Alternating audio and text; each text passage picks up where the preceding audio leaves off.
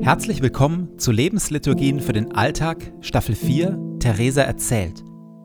Wir tauchen ein in das Leben von Theresa von Avila, einer der faszinierendsten Frauen der Kirchengeschichte. Mystikerin, Klostergründerin und Schriftstellerin. Radikal, liebenswert, ungezähmt und demütig. Eine, die Gott auf tiefste Weise erlebt hat und davon berührend und herausfordernd erzählt. Jede Lebensliturgie beginnt und endet mit Gebeten, die immer gleich bleiben. Biografische Erzählungen und Impulse in der Mitte wechseln. Am intensivsten wirken die Lebensliturgien, wenn sie in Ruhe angehört werden. Und jetzt viel Freude damit.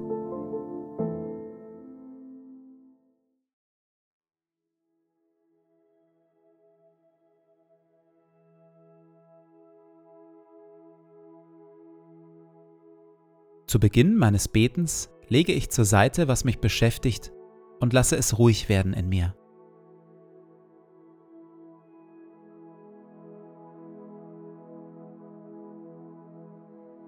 Ich atme langsam und bewusst.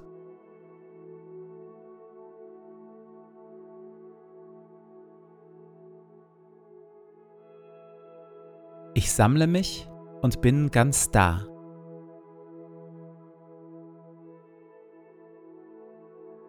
Herr, auch du bist da, wohnst in mir und füllst mich mit deiner Liebe.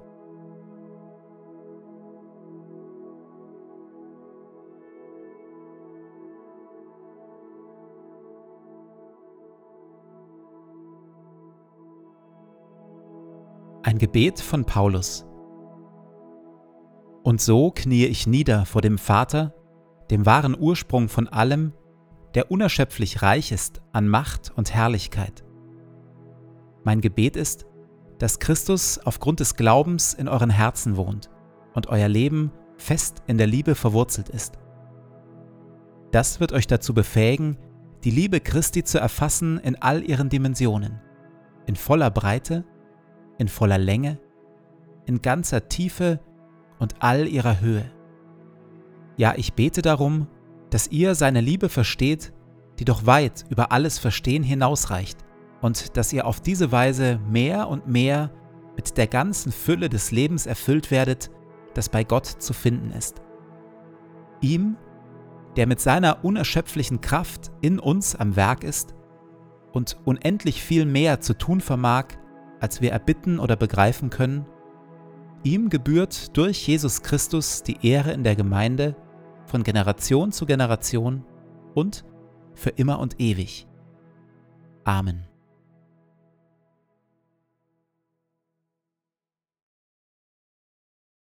Etwa sechs Jahre nach Theresas geistlichem Durchbruch, im Oktober 1560, sitzt Theresa mit einigen Mitschwestern und Freundinnen in ihrer Wohnzelle zusammen.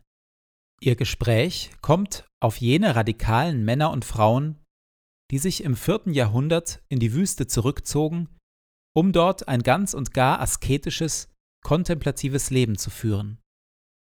Schon lange teilen Theresa und ihre Gefährtinnen diese Sehnsucht nach einem ganz und gar einfachen, heiligen Leben ohne jede Kompromisse. Eine Mitschwester schreibt über dieses Treffen Da sagten einige, wenn sie schon nicht in die Wüste gehen könnten, könnte es doch ein Klösterchen mit nur wenigen Schwestern geben. Da sagte Theresa, sie würden ja davon sprechen, eine Reform durchzuführen und wieder die ursprüngliche Regel zu beachten. Dann sagte sie, sie wolle Gott bitten, sie zu erleuchten, wie es am besten geschehe. Im Anschluss kommt das Gespräch auf weitere Vorbilder, diesmal historisch gesehen gar nicht so weit von ihnen entfernt. Im Orden der Franziskaner gab es seit einigen Jahrzehnten eine kraftvolle Reformbewegung, die zu den ursprünglichen Regeln des heiligen Franz von Assisi zurück wollte. Denn selbst in den Klöstern hatten sich in den letzten Jahrhunderten mehr und mehr Kompromisse eingeschlichen. Kirche und Klöster waren eine Möglichkeit geworden, der Armut zu entkommen und Karriere zu machen. Viele sogenannte Geistliche waren deshalb alles andere als geistlich. Dazu kam, dass weltliche Macht und Kirche eng miteinander verflochten waren. All das hatte dazu geführt, dass der Kirche und den Klöstern vielfach Leuchtkraft, Hingabe und Wahrhaftigkeit abhanden gekommen waren. Innerhalb des Franziskanerordens hatten sich einige Klöster deshalb wieder ganz und gar frei gemacht von der Welt und waren zurückgekehrt zu ihren radikalen Anfängen rund um ihren Gründer Franz von Assisi. Zum äußeren Zeichen ihrer neu gewonnenen Armut und Kompromisslosigkeit verzichteten sie sogar auf die einfachen Sandalen und gingen barfuß. Unbeschuht zu sein war seitdem zum Schlagwort und zum Sehnsuchtsbegriff geworden für alle, die sich nach einem Zurück zu echter Hingabe sehnten. Und Gott gibt Theresa grünes Licht für die Pläne einer eigenen Klostergründung. Eines Tages nach der Kommunion trug mir seine Majestät eindringlich auf, mich mit aller Kraft dafür einzusetzen, dass das Kloster errichtet und ihm darin sehr gedient würde, und dass es nach dem heiligen Josef benannt werden solle, und dass an der einen Pforte er, der heilige Josef, über uns wachen würde, und unsere liebe Frau, die heilige Maria, an der anderen, und dass Christus unter uns weilen würde, und dass das Kloster ein Stern wäre, der großen Glanz ausstrahlte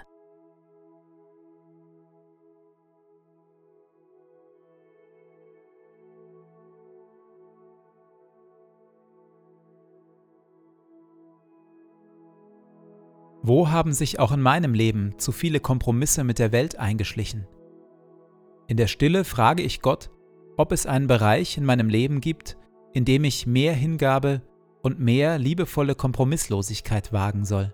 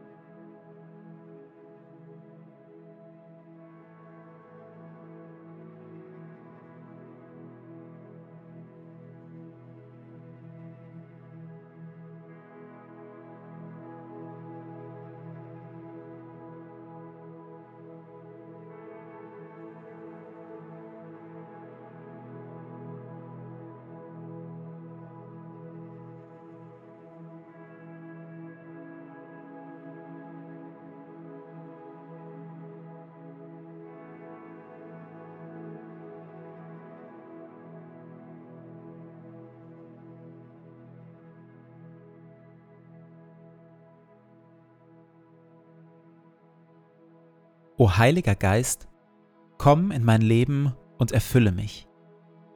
Ich für mich bin nichts weiter als ein leeres, zerbrechliches Gefäß. Erfülle mich, auf dass ich ein Leben aus deiner Kraft lebe. Ein Leben voller Güte und Wahrheit. Ein Leben voller Schönheit und Liebe. Ein Leben voller Weisheit, Geduld und Stärke aber vor allem lass Christus in mir Gestalt gewinnen. Hilf den Thron in meinem Herzen räumen und mache Christus zu meinem Freund und König, auf dass wir eine Einheit werden, er in mir und ich in ihm, heute und an allen Tagen und in Ewigkeit. Amen.